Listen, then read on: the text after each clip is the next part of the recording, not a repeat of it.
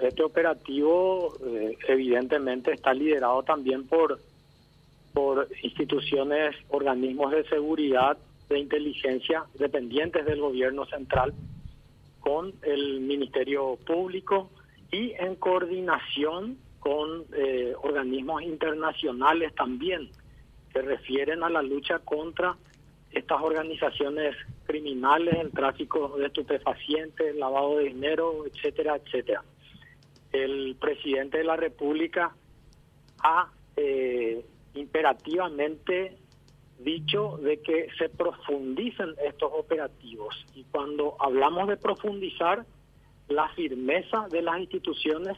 dependientes del gobierno central y la profundización del trabajo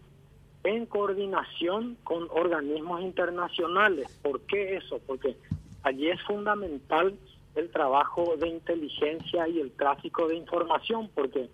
estas organizaciones criminales evidentemente cometen delitos transnacionales y necesariamente se involucran otros países. Y él de manera imperativa eh, ha mencionado eso y, ha solicitado de que este tipo de operativos se, se, fortalezcan, se robustezcan, porque es la manera de luchar contra estas organizaciones que cada vez buscan permear en las instituciones, no solamente en nuestro país, tenemos que fijarnos los antecedentes inmediatos, tenemos un expresidente en Centroamérica que justamente fue detenido en virtud a, denuncias con respecto eh, a este tipo de delitos. Eh, tenemos al,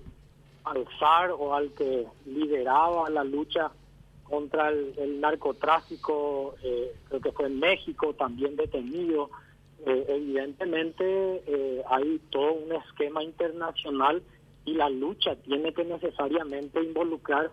a todos los países de la región y los gobiernos tienen que tener una firmeza absoluta y en lo que refiere al gobierno central, el presidente de la República ha sido claro. Si tiene que caer eh, un funcionario del gobierno eh, que tenga algún contacto o, haya tenido algún contacto o haya sido un elemento dentro del esquema, pues que caiga, así como cayó eh, un pastor, gente involucrada en la religión, el que lidera este esquema que hoy estamos observando eh, inclusive estuvo jugando en un equipo de fútbol local, involucrado también el ámbito deportivo, el suegro de un senador eh, eh, que pertenece al cartismo, el yerno, proveedor de, vehículos, también con cercanía al cartismo, yerno Horacio Carta, en fin. acá, evidentemente, todos los que tengan responsabilidad eh, o hayan indicios tienen que aclarar ante la justicia y ahí necesitamos instituciones fuertes, no solamente el mandato imperativo y la firmeza del presidente de la República, sino también del Ministerio Público y del Poder Judicial. Ministro, a raíz de eso también eh, mencionar que salió el ministro del Interior, Arnaldo Yucio, si bien no, no tiene que ver con este operativo ultranza, se da primero la, eh, la salida de, de, Arnaldo Yucio y hoy en día del ministro de la SEM. Sí, sí, es así, por eso yo mencionaba, eh, si hay funcionarios dependientes del gobierno que tienen que aclarar eh, que aclaren ante la justicia y ahí es donde siempre el presidente de la República eh, ha afirmado de manera pública y eso ha sostenido desde la asunción eh, al poder administrativo, desde que asumió la presidencia de la República, de que se tiene que fortalecer las instituciones. Yo creo que como nunca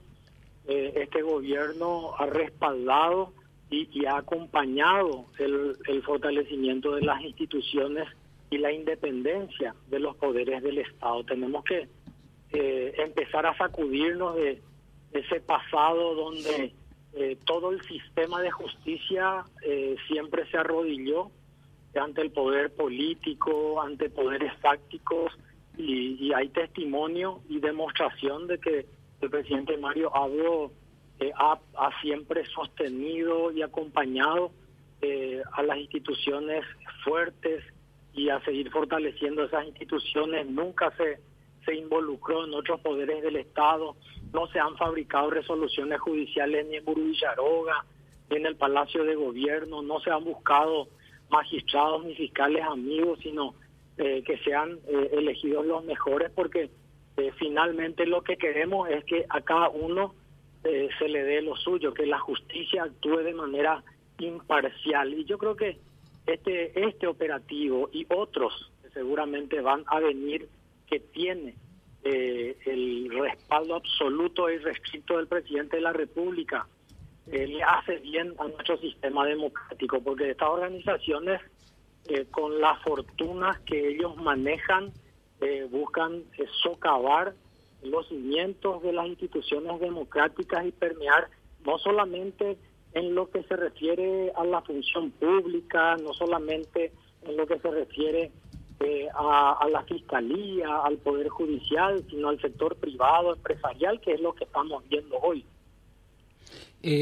Ministro, una de las cuestiones que tienen que ver es la presencia de, dentro de la política, siempre se habló de la narcopolítica, pero ahora vemos que forman parte no ya de los del ser financistas, sino que forman parte de las listas de candidatos. El caso, por ejemplo, del concejal ayer que cayó con la con el camión de marihuana eh, y después se habla de otras figuras que forman parte del Partido Colorado. Ustedes como movimiento oficialista van a tener que mirar los prontuarios, ya los antecedentes de los candidatos como para cuidarse o, venga el que venga y quiera candidatarse y métale para adelante? No, no, yo creo que, tenemos que revisar, eh, Luis, eh, las candidaturas. Yo creo que este es un momento histórico para el Paraguay. Voy a referirme solamente a nuestro país, que es lo que a mí me, me interesa, que es lo que le interesa al presidente de la República, eh, y el involucramiento de, de sectores criminales, como vos señalabas, el involucramiento de la narcopolítica eh, en, la vida de un país, eso no solamente es de ahora, sino ya de, décadas eh, anteriores. Y, tenemos que sí mejorar la calidad de la representación y tenemos que luchar. Acá no tenemos que buscar nosotros si el Partido Liberal eh, tiene más hombres averiados involucrados en política, o si el cartismo, o si el oficialismo acá, nos tiene que unir a todos los paraguayos de bien, eh, sean eh, representantes del pueblo, eh, sean designados en cargos administrativos, en cargos judiciales, sino unirnos todos y enfrentar a esta gente porque finalmente el gran perjuicio que nos hacen como país que le hace al, a, nuestro país, que le daña la imagen a nuestro país, también tenemos que analizar y reflexionar sobre lo que hoy eh, puede estar construyéndose y lo que va a representar mañana para nuestros hijos. Ministro. Por eso es que tiene que unirnos, reitero, a todos los paraguayos de bien y enfrentar con mucha firmeza a estas organizaciones criminales. Juan Carlos Galaverna ayer escribía en sus redes sociales y decía que eh, hay que pensar en alguien mayor, de mayor rango que un ministro. Y deberían pensar que no es Marito, al menos en la acción. Habla sobre la pieza principal de todo esto. Y uno dice, bueno, si está por debajo de Marito y está por encima de los ministros,